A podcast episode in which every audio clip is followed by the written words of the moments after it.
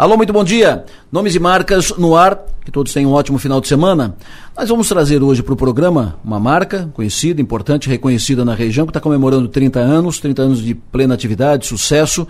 E vamos trazer o nome, para falar, falar da marca, é o nome ligado a que lidera a segunda geração da empresa seu fundador. Já fizemos o Nomes e Marcas com ele e agora estamos uh, encaminhando Nomes e Marcas hoje com a segunda geração, a filha, que é hoje diretora executiva da empresa. Tem o seu irmão junto.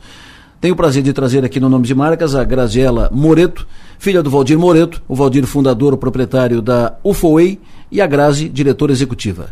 Bom dia. Bom dia, Delor. Prazer Obrigada. te receber aqui. Prazer é meu, obrigado pelo convite. Imagina. Parabéns pelos 30 anos. Desses 30, tu tem 16 anos ali de entrega na, na empresa. Me fala um pouco, primeiro, uh, como é que foi a tua chegada na empresa? Filha do Valdir, e um dia o Valdir chegou em casa e chamou, vamos? Ou um dia tu disse, pai, eu quero ir? Como é que foi isso? não, foi, não foi tão redondinho assim, né? É, eu era a única que não trabalhava na empresa, né? A empresa foi lá fundada pelo pai, pela mãe e o Dixo, que desde muito jovem participou já do negócio. E eu dizia que eu era meio ovelha negra, assim. Eu. Não é que eu era ovelha negra, mas é que eu, eu também queria buscar a minha realização profissional, né? Então, eu fiz faculdade de economia. E aí trabalhei em banco, trabalhei. Meu primeiro emprego foi na Raco, etiquetas com Flávio Serafim, falecido Flávio, Nossa. uma pessoa que incrível, assim, teve uma participação muito especial na minha vida. E eu falei. Com a Irene? Assim, ah, é, com a Irene e com o Flávio. Você, o Flávio me ensinou a passar um fax. A gente passava pedido para Raco em Blumenau. É do, do fax? Assim, ó, ele me ensinou a dar o sinal de fax, assim. Então ele realmente é, tem um carinho imenso, assim. Na semana passada, ainda no, no dia do nosso evento, eu quando eu dei um abraço na linha, assim, eu, né, que ela estava lá, eu, assim, é a figura do pai dela que eu, que eu vejo. Então, eu, eu trabalhei na RAC, foi meu primeiro emprego com 17 anos. E daí depois, enfim, fiz a faculdade toda, né, trabalhando e fazendo faculdade à noite. Daí fui para o banco, trabalhei na Aliança Factory, depois voltei para a RAC para trabalhar na, daí na rua, no mercado, como representante. E eu, assim, é, a minha relação com o pai nunca foi uma relação fácil, assim, a gente sempre se enfrentou muito, né? Eu era aquela filha mais destemida, assim, de, de enfrentar, porque nós tínhamos opiniões diferentes. É, é somos muito parecidos em alguns aspectos, mas é, temos, assim, oposições, né, na, na, em alguns pontos. Então, a gente não tinha, assim, uma facilidade de se relacionar. Então, eu fui, fui trabalhar e construir a minha história. E, e aí em, 2000 e, em 2005, mais ou menos, ali segundo semestre de 2005, ele começou a me convidar para voltar a trabalhar na empresa, porque a empresa tinha entrado no PL, então já estava querendo um pouco de, né, de relevância e, e ele disse que precisava dos filhos lá, dos dois, né? O Dixon já trabalhava com ele, precisava dos dois lá para tocar. E aí, em março, dia 6 de março de 2006, eu fui trabalhar na UF. Tu deu sim? É, eu dei o sim. E aí fui e ali começou uma história que não foi tão simples, né? Porque o pai tem uma cultura de trabalho, eu tenho uma outra cultura muito diferente. Então, foram alguns enfrentamentos. O primeiro já aconteceu no primeiro mês, que eu achei que eu já ia abandonar.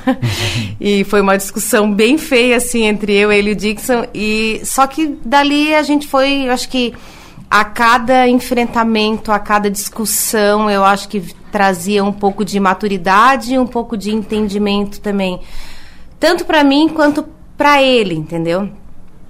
E, e, esse espaço que eu tenho hoje nunca foi uma cadeira que eu tive, foi uma, um espaço que foi conquistado. Então, assim, né, o, o, meu pai nunca foi aquele pai que disse assim, ó, oh, tá aqui, Dixon, esse é a tua cadeira, a tua sala, a Graziela aqui, vocês vão ser a próxima geração, né? Até porque a UFO era uma empresa super pequena, tinha né, um volume pequeno de colaboradores, então era um pequeno negócio, né? E, mas sim, estava entrando no mercado e, e, tinha aí uma grande potência, um grande espaço para ser explorado. Então, é, eu lembro que eu entrei na parte de compras e depois, me, em menos de um ano, eu assumi a área comercial, que era a área que eu, que eu sempre dominei, né? Porque eu já trabalhava como representante. Hum. Então, eu já atendia as confecções... Na RACO como na representante. RACO como representante. Hum. Então, eu atendia as confecções de, ah, começava uma, em Garupaba, na Mormai, e vinha até que era Aranguá, da Miller, eh, na época Mafferson, né, na DOP, enfim, as grandes fábricas eu, eu atendia. Então, é, já era um. A relação comercial, atendimento com cliente, sempre foi uma, né, um ponto forte meu. Então, quando eu, uh, eu fui para pro comercial, a gente realmente começou a ter né, passos largos e, e, o, e o Dixon cuidando do, do, processo produtivo. Então, a empresa começou a ganhar relevância, a nossa produção começou a crescer em, em passos largos, assim, e, então é essa posição né esse, essa conquista né é, desse desse espaço ele veio muito dosado assim né o pai italiano uma pessoa que né gosta de acumular recursos então também ele entendeu que de certa forma o meu modo de gerir também estava trazendo resultado para a empresa. Então, assim, foi uma conquista que foi dia a dia, né? A gente tinha muitas discussões, muitas discussões no modo de gerir pessoas. Isso é, pois é, é que é são gerações distintas, uh, conceitos de, distintos. O teu pai veio de uma, se fez empreendedor porque ele começou a trabalhar em mina, ele contou a história dele, começou a trabalhar em mina, depois foi lá para o minério lá, lá no, no Pará e assim ele começou e se fez, se fez descobriu esse nicho de negócio e de repente ele estava com uma empresa que tinha um grande potencial na mão. É e então ele tinha uma cultura e aí tu entrou com uma outra ideia, com uma outra formação, uma, ou, uma outra linha de raciocínio, outra projeção. E aí o conflito, inevitável. É. Conflito de gerações, de ideias, de teses. Como é que vocês, ah, como é que vocês alinharam isso? Como é que vocês ajustaram isso? Ô Adelor, não foi fácil. Imagino. Por muitas vezes eu fui embora chorando. De dizer assim, ó, eu não vou voltar amanhã. Eu não mereço isso, eu não tô aqui. Foi muito difícil. O pai é uma pessoa muito forte. Então, é, às é, vezes. também as... isso não é defeito dele, né? Não! Ele, ele, ele é, é a cultura forte. dele. Ele foi vencedor assim, né? Ele foi e ele chegou até ali no modelo dele, no formato dele, né? Mas a gente sabia que, assim, também para seguir adiante a relação com clientes, nós somos um prestador de serviço, nós não temos uma marca própria. Então, assim, quando eu tenho, é, é, quando eu sou um prestador de serviço, quando eu tenho um cliente, eu preciso atender com excelência, eu preciso cumprir regras, né? Eu preciso cumprir uma série de protocolos. A private label é isso. Nós somos auditados constantemente. Então, tinha momentos em que ele dizia assim: ah, ninguém vai mandar meu negócio. Não, mas Vão, né? Vão é. mandar, porque assim, é, não é ou... é mandar, né? Mas tu vai ter que seguir regras, Isso. se não, se não quiser, não, eles vão dizer não, então não vão, então não vão manter esse contrato que vão fazer com outros. Né? Isso, porque ah. assim, para te se manter bem posicionado no mercado, tu precisa cumprir as regras, os protocolos.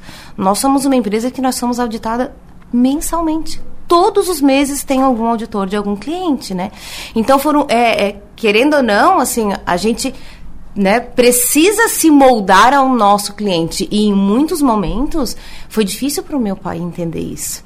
Então, é, é realmente um choque de cultura, de duas gerações, onde eu tinha total clareza que nós tínhamos que cumprir, tinha que executar, a nossa gestão de pessoas tinha que ser uma gestão diferente, disruptiva, e aí eu me esbarrava naquela cultura de que, assim, manda quem pode, obedece quem tem juízo. e aí eu tinha uma gestão em que as pessoas iam me respeitar pela admiração. As pessoas iam né, seguir, a, a, enfim, a empresa, iam trabalhar por nós por admiração, por, por compartilhar dos nossos valores, por acreditar naquilo que a gente acreditava, na nossa filosofia. Então, esse era o meu modelo. Então, assim, foram muitos enfrentamentos, muitos momentos de discussão, mas eu acho que foi um, momentos de amadurecimento das duas partes, assim. É, teve um momento mais difícil, eu me afastei da empresa em 2016, eu literalmente pedi demissão, comuniquei minha saída e foi, eu acho que um dos momentos mais difíceis, assim, né, para mim, para o meu pai, para o meu irmão, mas era importante. Foi importante, foi, eu acho que um divisor de águas, assim, na nossa história. E isso durou quanto tempo? Durou 50 dias. 50 dias. Rápido. Mas veja, o dia que eu fui visitar a empresa com o teu pai foi mais ou menos o dia que eu fiz um nome de marcas com ele. E ele me mostrou aquela empresa de, de ponta a ponta. Não, aqui a gente trabalha para a Renner, aqui a gente produz produtos aqui, aqui, não sei o quê, aqui, aqui e tal, tal. E ele me disse: Mas quem toca isso é a Grazi aqui. É. A Grazi que toca essas coisas tudo aqui, eu faço mais os contatos, eu fico tal. Tipo assim, eu sou o presidente do processo, mas quem é. executa aqui, quem toca, é a Grazi e o, e o, Dixon. E o Dixon. Eles que tocam aqui, Delor. Eles que sabem de todos os detalhes, todos tal. E ele, mas, e ele muito orgulhoso né, de tudo isso, né? De tudo é. isso. É uma, é uma empresa que cresceu com esse. Empresa familiar sempre tem essa dificuldade, né? De conciliar gerações, ideias e teses, né? Ah. Que vocês acabaram ajustando e, e a empresa não a empresa ganhou muito com isso. Ela cresceu quanto do tempo que tu chegou até hoje? Doze vezes mais ou menos. Não, então. é, olha em, em dois, ah, eu acho que é, mas mas multiplicamos por dez, 12 vezes mais ou menos o tamanho da empresa. Como? Em volume de faturamento. O que fez para isso? Trabalhando muito. Nada veio de graça. Isso eu posso te garantir, assim, às vezes teve, teve o cúmulo de um dia uma pessoa dizer que a gente cresceu porque meu pai, quando trabalhava lá na mina, no Paulo Freitas, lá no Pará, tinha encontrado uma, uma pedra, uma pepita de ouro eu falei, sim, sim, a pedra que ficou guardada. Eu falei, a. A, a pedra da novela das oito, Sim, lá. é. Aí eu falei assim, não, é, é, é, é cúmulo, assim, né? O que a gente é, é, é ouve, né? Mas assim, a gente cresceu porque nós somos descendentes de italiano, uma família em que a gente é muito comprometido com o nosso negócio, então a gente não brinca. E por muitos anos, por muitos anos, assim, a gente trabalhou, a gente viveu para trabalhar e para cuidar da família. E só. Não somos um, uma família de esbanjar, não somos uma família de, de, de luxo, nossos hábitos não mudaram, então. É, as pessoas falam isso. A, a, minha filha tem 14 anos. Eu estava grávida dela, eu carregava Fiorino rodava de Fiorino de sol a sol, verão, é, carregando a caixa de aviamento, o Dixon da mesma forma, o pai da a gente cresceu com esse modelo do meu pai, entendeu? Muita simplicidade e muito trabalho. Então a empresa foi crescendo e a gente mantendo os nossos valores, os pés no chão, sempre. Nunca. Para crescer 12 vezes, além de muito trabalho, você tem que mudar o jeito de fazer. Você tem, tem que mudar métodos, tem que mudar sistemas, tem que mudar pro, procedimentos. O que, que foi fundamental para isso? Que, quais foram as mudanças mais importantes que vocês tiveram que fazer? O Adelor, eu digo que nós mudamos todos os meses alguma coisa. tá? É, eu precisei me adaptar a essa empresa constantemente. Então, assim, a UFO me transformou como pessoa por uma questão de necessidade. Eu não tinha opção eu tinha uma época em que eu negociava a, as referências com os clientes, eu tinha tudo na minha cabeça. Chegou um momento que eu não tinha mais nada na cabeça. Hoje eu não sei o que a gente está produzindo. Às vezes eu vou lá no estoque de peças de segunda e eu vejo assim, nossa, a gente fez isso aqui. Então, é, te, teve que ser muito disruptivo para mim também, porque é, quando nós tínhamos 80 colaboradores era uma gestão. Quando a gente passou a ter 200 colaboradores, era uma outra forma de administrar a empresa. Então, quanto mais a empresa crescia, mais eu precisava me adaptar a essa nova realidade, né? Esse novo modelo. Então, assim, eu fui buscar, né? Aprender. Eu sempre fui, né? Muito é, sempre gostei muito, assim, de buscar conhecimento, de me relacionar com pessoas, de como lidar com pessoas. Então, acho que foi uma das coisas que eu mais me aprofundei, assim, em, em conhecer, né, as formas, comportamento humano, porque eu entendo que essa é a minha maior força, assim, é, é, lidar com pessoas, gerir pessoas, essa é a minha maior força. O meu entendimento é que quem toca a empresa são as pessoas de fato são as pessoas. Então, quando a gente mudou para aquela planta lá em 2012, eu entendi que assim, bom, agora nós já temos uma casa, nós estamos super bem instalados, temos um parque fabril mais estruturado, porque era uma loucura, era assim, corte num, num lado, é, facção, acabamento, lavanderia, escritório, a gente rodava de Fiorino o dia inteiro dentro dessa cidade. Então as pessoas às vezes, ó, daqui para lá. leva pra peça para cá, leva peça para lá, carrega aviamento e as pessoas olham para aquela empresa e acham que ela nasceu daquele tamanho. Ela não nasceu daquele tamanho. Nós éramos os últimos a sair. Eu, a gente ia embora quando fechava o baú do caminhão, ajudava a carregar o caminhão. Então a gente, a empresa cresceu junto com a gente. Então nós fomos nos moldando, a gente foi, a gente foi se transformando ao longo desse período, entendeu? Então, mas uma das coisas que eu mais busquei, assim, ah, participei de muito congresso, de muito curso, fui né, fui buscar crescer e evoluir. Mas eu acho que, assim, é, gerir pessoas foi uma das coisas que, que a gente mais investiu, assim. Então, quando a gente foi para aquela planta lá em 2000, e 12 que eu vi que assim, bom, já temos um espaço físico ok, agora a gente vai investir em pessoas. E aí a gente começou a investir fortemente nas pessoas. Porque eu tinha um pensamento desde o início, eu eh, e o Dixon, quando a gente falava de futuro, assim, né? Quando a gente falava de crescimento, era eu e ele, né? O pai ia vendo o que ia acontecendo. Porque há muitos anos atrás, quando a gente falou que a gente queria produzir 50 mil peças por mês, o pai chamou a gente de louco. né? Então a gente depois não falou mais, a gente só ia crescendo e ele ia percebendo. E estão produzindo quanto hoje? Quantas peças? Ah, a gente produz uma média de 16 mil dia. Dia? Dia. É, a gente trabalha por dia. É isso aí, mais ou menos. Então, 16 mil peças dia? 300. Depende do mês, 300 né? 20 mil peças dias, mês, mais ou menos. É, mais, mais ou, ou menos, menos, isso. É, mais ou o menos. O Valdir está sabendo disso? ele vê o faturamento, ele sabe. claro. Você está acompanhando Nomes e Marcas aqui na Sua Maior, hoje com Graziela Moreto, diretora executiva da UFOEI. O programa volta já. Mas antes do intervalo, uma dica. Restaurante Panelas e Tachos, o melhor da comida típica mineira agora em Criciúma. São mais de 25 opções de pratos todos os dias, com deliciosa feijoada nas quartas e sábados. Aos sábados também servem salmão e o famoso feijão tropeiro todos os dias. Localizado na Praça de Alimentação do Giasse da Santa Bárbara, em Criciúma. Segunda a domingo, das 11 às 14 horas. Restaurante Panelas e Tachos, o melhor da comida típica mineira agora em Criciúma.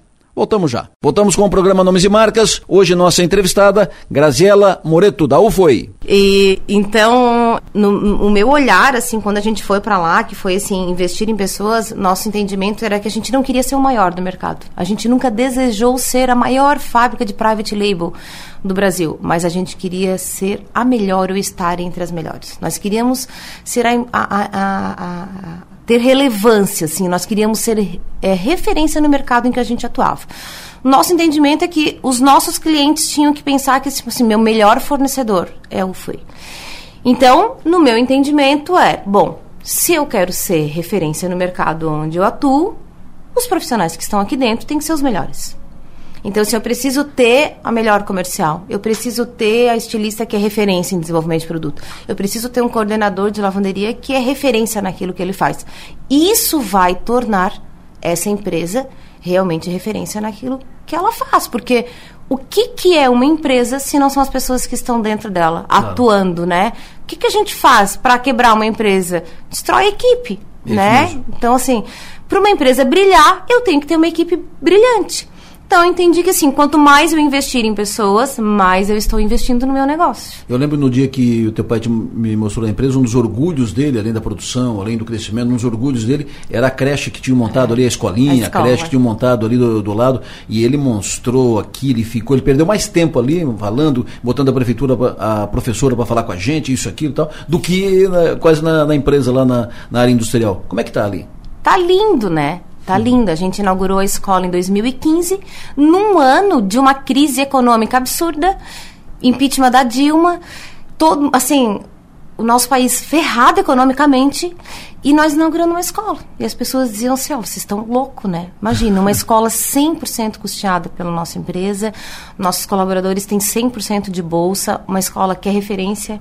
O meu filho entrou lá com dois anos, a escola foi inaugurada, ele foi para lá né? E eu tinha certeza de que ele ia receber né, é, a, a, melhor qualidade em termos de, de ensino pedagógico, estrutura é, escolar, e ali ele ficou e saiu dali direto para o primeiro ano. Então, a gente tem noção do investimento que ali é... a escola é primeiro ano? Não. É... Vai dos quatro anos, né, do infantil, e, e a criança sai dali direto para o primeiro ano. Então, é dos, desculpa, é dos quatro meses até os cinco anos, cinco e, anos. e onze meses que eles falam, né?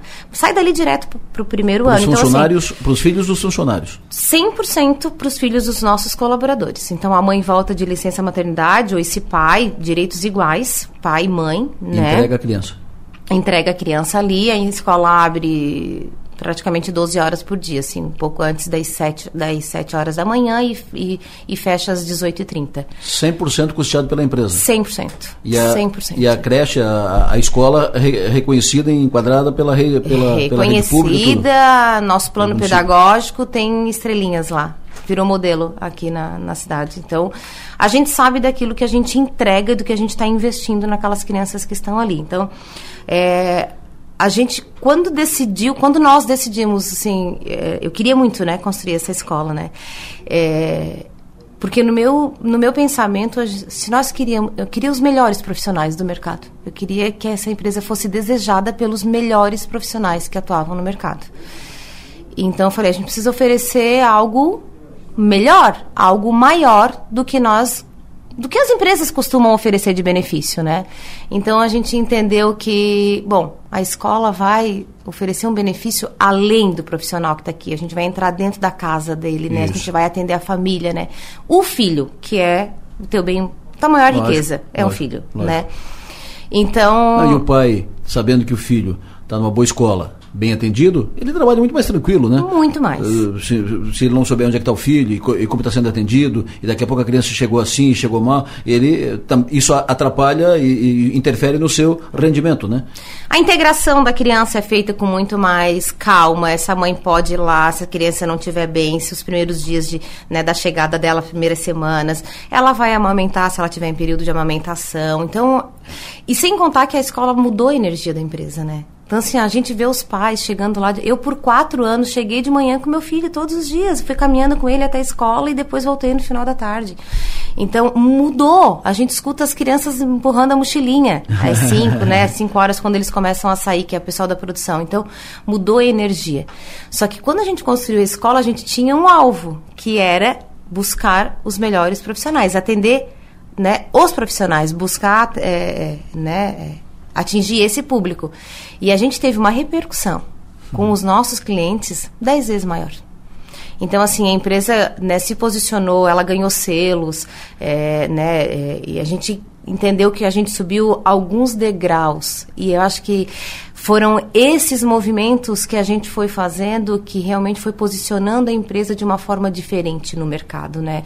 E aí depois veio o posicionamento da, da Você SA por dois anos né, consecutivos. Depois a gente, né, a UOL foi com, comprada pela FIA, a gente continuou se posicionando né, pelo grupo UOL, uh, Great Place to Work. Daí, assim, uh, Adelor, o mercado foi devolvendo para nós, tá? Porque é, tudo que a gente fez, tudo que a gente plantou, tudo que a gente investiu foi pensando na nossa equipe. Então, assim, ó, o que, que, é melhor para eles? O que, que, mais eles vão valorizar? O que, que mais... Sempre pensando nas pessoas, assim. As nossas ações sempre foram vamos cuidar do nosso maior patrimônio, que são as pessoas que estão aqui, a nossa equipe. E depois o universo devolvia para nós, assim, uhum. é uma coisa louca, entendeu? Assim, quanto mais a gente faz pelas pessoas, mais o universo devolve para nós, assim, de forma grandiosa, sem a gente buscar. Com juro e correção. Com juro e correção. Ô Grazi, me, me, fala um pouco da, da empresa, vocês, uh, vocês não têm uma marca própria, ou foi, é uma, é uma, empresa de confecção, não tem uma marca própria, vocês, vocês produzem os, uh, os produtos de marcas como a Renner, como outras. Quantas marcas vocês produzem? Quantos funcionários hoje? Já falou que são 300 mil peças por, por mês, haja peça. São quantos é. caminhões que saem dali? Me fala um pouco de, de números. Adelora, a gente tem hoje, juntando as unidades, a, a equipe da penitenciária, é, passa de ah, 900... vocês têm esse convênio da penitenciária? Nós temos, Legal. temos também. Quantos apenados trabalham com vocês? Nós temos nove... É, oito, varia bastante, mas deve estar em torno de 85 a 90 agora lá, na Penitenciária Sul Feminina. E agora nós temos 45 meninas que vêm para trabalhar no terceiro turno da empresa. A gente pega elas lá, semi-aberto, Pegamos às 10, em torno de 10 e pouca da noite, elas vêm e trabalham até às 6, pouco antes das 6 da manhã, e a gente devolve leva, lá. devolve lá. Então passa aí de, de 130, 140 colaboradores. Perfeito. No total, esse é No o... total, nós temos hoje mais de 950 profissionais. Quase mil profissionais. Quase mil profissionais trabalhando diretamente conosco, né? É... Você só tem essa, essa, unidade ali do Rio Maina? Não, temos uma, uma unidade de costura na, no bairro São Luís, só costura. Só que nós. É, hoje nós cortamos, compramos tecido, cortamos 100%, é, é, costuramos, lavamos, acabamos, é, fizemos a expedição e a logística, tudo 100% próprio. Nós temos uma parte da nossa costura que é terceirizada, que é essa é, é, é o nosso maior volume de, de terceirização, é essa concentração. A gente costura 30% do que nós vendemos. E 70% do que nós vendemos é costurado fora da empresa, em fábricas onde a grande concentração está no Paraná. Então sobe dois caminhões por semana para o Paraná e volta costurado.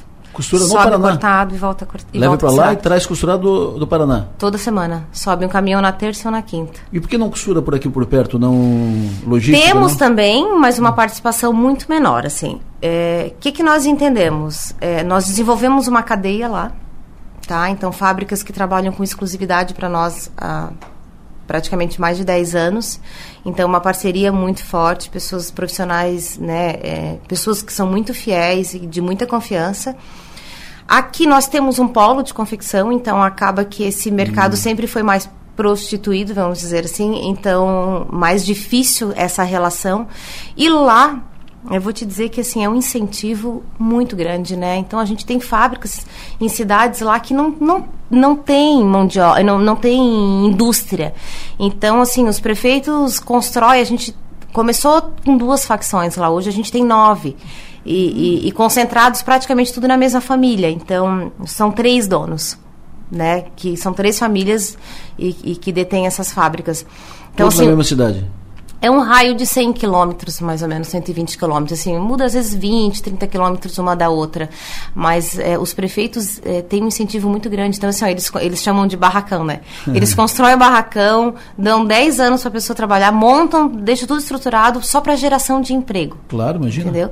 Então, hoje a gente tem realmente um investimento alto, porque são mais de 200 mil peças lá que eles costuram mês lá. É, é um baita de um faturamento, é um baita de um recurso que a gente deposita todo, todo mês lá nessa região e que, de certa forma, está fomentando eles também, né? Vocês trabalham para quantas marcas? Produzem para quantas marcas? Ah, não lembro de cabeça, mas assim, Renner e o Com Acha, que é o grupo, né? Faz parte do grupo Renner, Animale, Farm, do grupo Soma, eh, Lelis, Bobô, grupo Restock, Calvin Klein, Schoder, eh, Pitbull, Latai, Nossa, tudo marca conhecida. marcas conhecidas. Imagina, Já fizemos Tommy. Eu estou vestindo aqui uma. Daqui a pouco eu vi não, não agora, mas daqui a pouco eu vi uma camisa da, da Calvin Klein. e- Ah, provável que a gente que ela é made in Criciúma? Aham. Olha só Ah, muito provavelmente tu deve ter em casa, ou a, esposa, ou a filha, ou a nora, alguém que de roupa, vestiu, eh, adquiriu uma peça que foi produzida por nós, né? São muitas peças, é um mundo do jeans, assim, é um, é, quando a gente circula dentro da fábrica é, é, é um mundo... É tudo jeans? Jeans, sarja, a gente faz alguma coisa de tecido plano também, estamparia. Mas o grande volume é o jeans. É o jeans. O grande volume é o jeans, de que a gente tem um sangue azul. Mas é muito legal. E vocês não têm assim aquela aquela provocação de será que nós não vamos fazer uma, uma marca nossa, quem sabe? Então, eu já fiz. e no ano da pandemia, eu acho, eu não sei, eu acho que eu tive um lapso. e achei que, assim, de certa forma, a gente passou lá de março até agosto com um, turno reduzido, né? Então a Imagina. gente foi trabalhando com as medidas provisórias, né? E, e aí eu acho que me sobrou tempo e, e lá eu tirei da gaveta uma das coisas que eu queria, que era criar realmente uma marca é, sem uma nativa digital, 100% e-commerce, e, e assim eu fiz. Ah, Então, acho que foi um momento de surto. Achei que tá- ia sobrar tempo, e aí criei um novo negócio. E, então, existiu, nasceu a Lacor, que é uma marca nossa, é, que hoje só, né, o único canal de venda é e-commerce. Não temos pressa nenhuma, o que a gente queria realmente era criar uma relação direta com os nossos clientes, uma marca com uma identidade muito bem definida, então, é, uma, uma persona muito bem desenhada.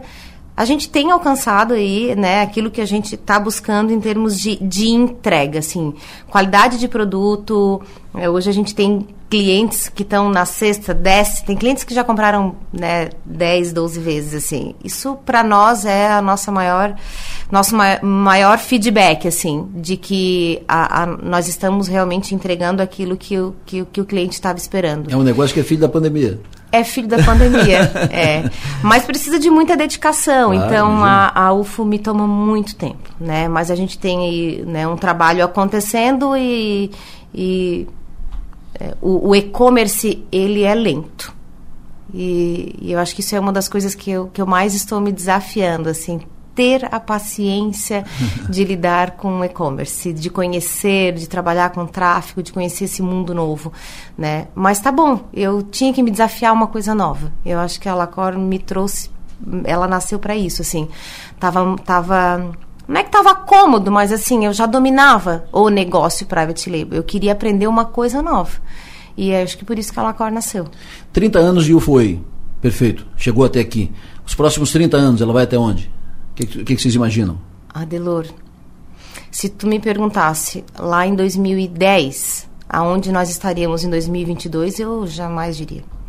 Quando eu olho, a gente estava fazendo algumas projeções. Eu estava há um mês atrás fazendo algumas projeções é, por conta de uma consultoria que a gente, enfim, tá, tá, tá trabalhando. E, e, e aí, quando eu olhei para trás e vi o que a gente fez nos últimos cinco anos, assim, a gente. É, a gente aumenta significativamente o, o né, o, o nosso é, o faturamento da empresa é, mais até do que o volume de peças, porque como a gente foi buscando é, se destacar no mercado, então a gente começou a agregar muito valor no nosso produto. E então quando a gente olha para trás e, e, olha assim quatro anos para trás, cinco anos para trás, eu assim ó, me assusto porque a gente dá passos muito largos assim. E então se tu me perguntar onde eu vou estar, aonde nós vamos conseguir para onde nós vamos conseguir levar a UFO, O que eu posso te dizer é que a gente vai continuar fazendo um trabalho, vamos buscar continuar fazendo fazer um trabalho de excelência. Isso é o nosso compromisso com todos os nossos clientes, tá?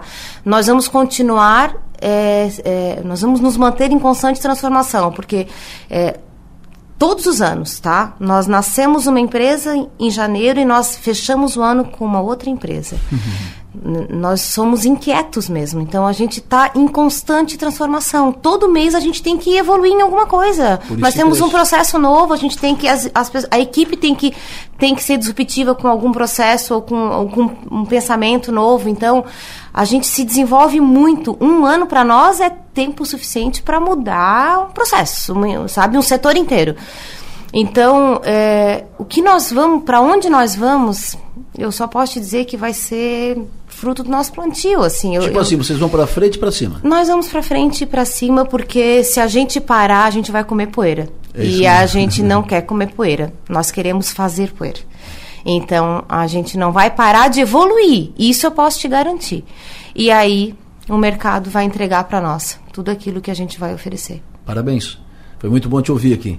Foi um prazer fazer o Nomes e Marcas contigo. Muito obrigado. Obrigada, Delor. Obrigada pelo convite. Graziela Moreto, diretora executiva da UFOE, foi nosso Nomes e Marcas deste sábado. Muito obrigado pela audiência de todos vocês. Tenham um ótimo final de semana. O programa volta no sábado que vem. Até lá.